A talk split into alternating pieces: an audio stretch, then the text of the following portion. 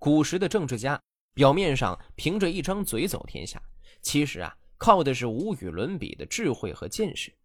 殷宜生便是一位在自己全方位处于劣势的情况下，仍然能义正言辞的能人。殷宜生之所以处于劣势，就要从一个女人说起。晋献公有个妃子叫骊姬，骊姬以美色获得晋献公的专宠，阴险狡诈，献媚取怜，逐步博得晋献公的信任，参与朝政。但骊姬仍不满足。《史记》离间挑拨晋献公与儿子申生、重耳、夷吾的感情，迫使申生自杀，重耳、夷吾逃亡，改立自己所生之子奚齐为太子，史称骊姬之乱。晋献公因为宠信骊姬，废长立幼，他死后造成晋国内部的政治动荡，公子夷吾到秦国避难，殷夷生等跟随。重耳也逃到外国避难，跟随者几个人。晋献公死，大臣杀太子奚齐，国内无主。秦穆公派兵送夷吾回国继位，这便是晋惠公。晋惠公答应给秦交辖两地，回国之后就不给了。晋国有灾荒，秦国给粮食救助；秦国发生灾荒。晋国不但不给，反而出兵侵略。于是秦穆公大怒，发兵讨伐晋国。两军在韩原大战，晋国战败，晋惠公被俘。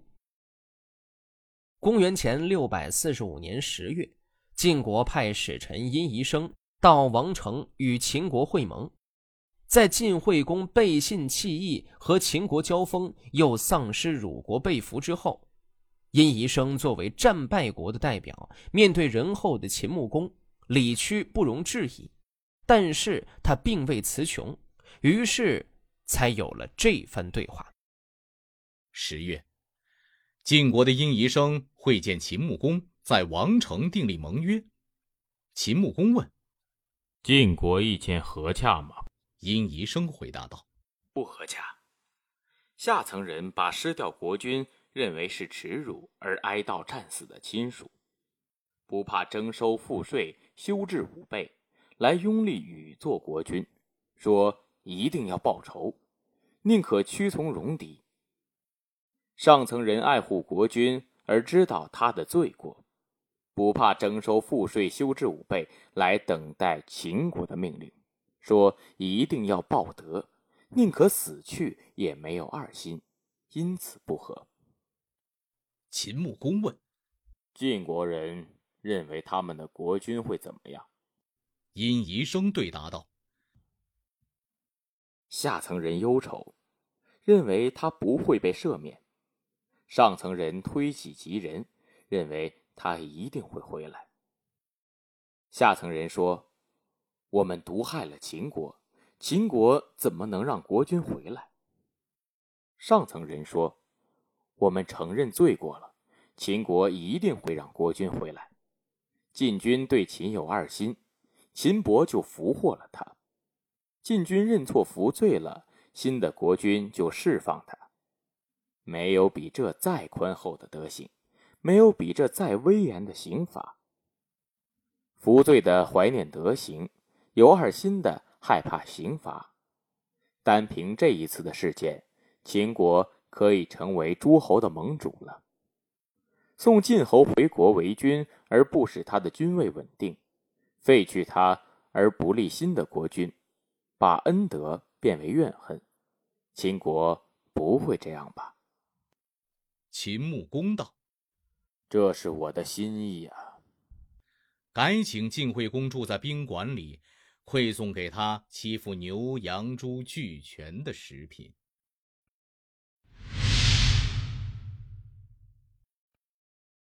春秋时代，周氏衰微，诸侯争霸，野心家逮捕乏人。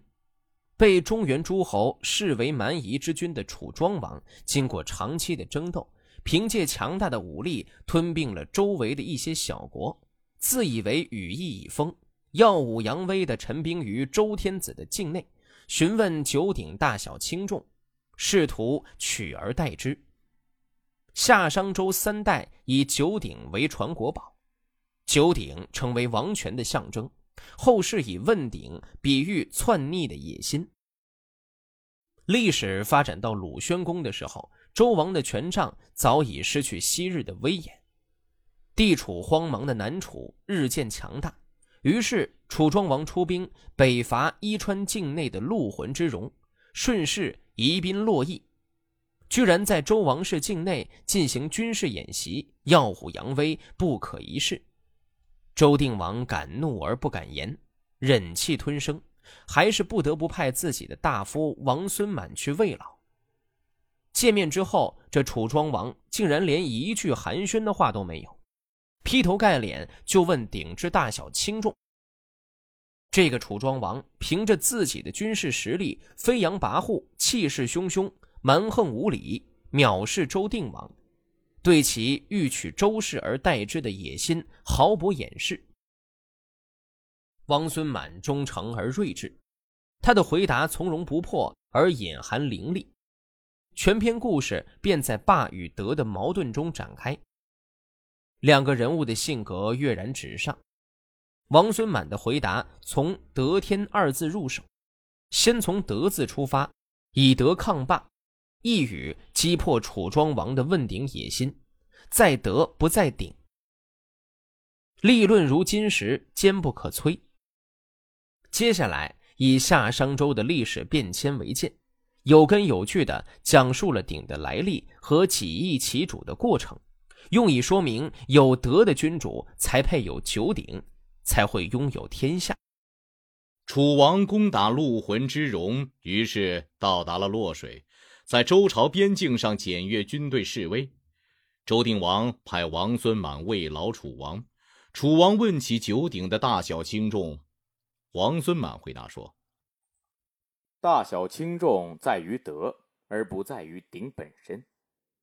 从前夏王朝正当有德的时候，远方物产都化成土，九州的长官进贡青铜，铸造九鼎，并把图像铸在鼎上。”各种东西都具备，让百姓认识神鬼恶物的形状，所以百姓进入川泽山林就不会碰上不顺利的事，妖魔鬼怪都不会碰上，因而能够使上下和谐，以接受上天的福佑。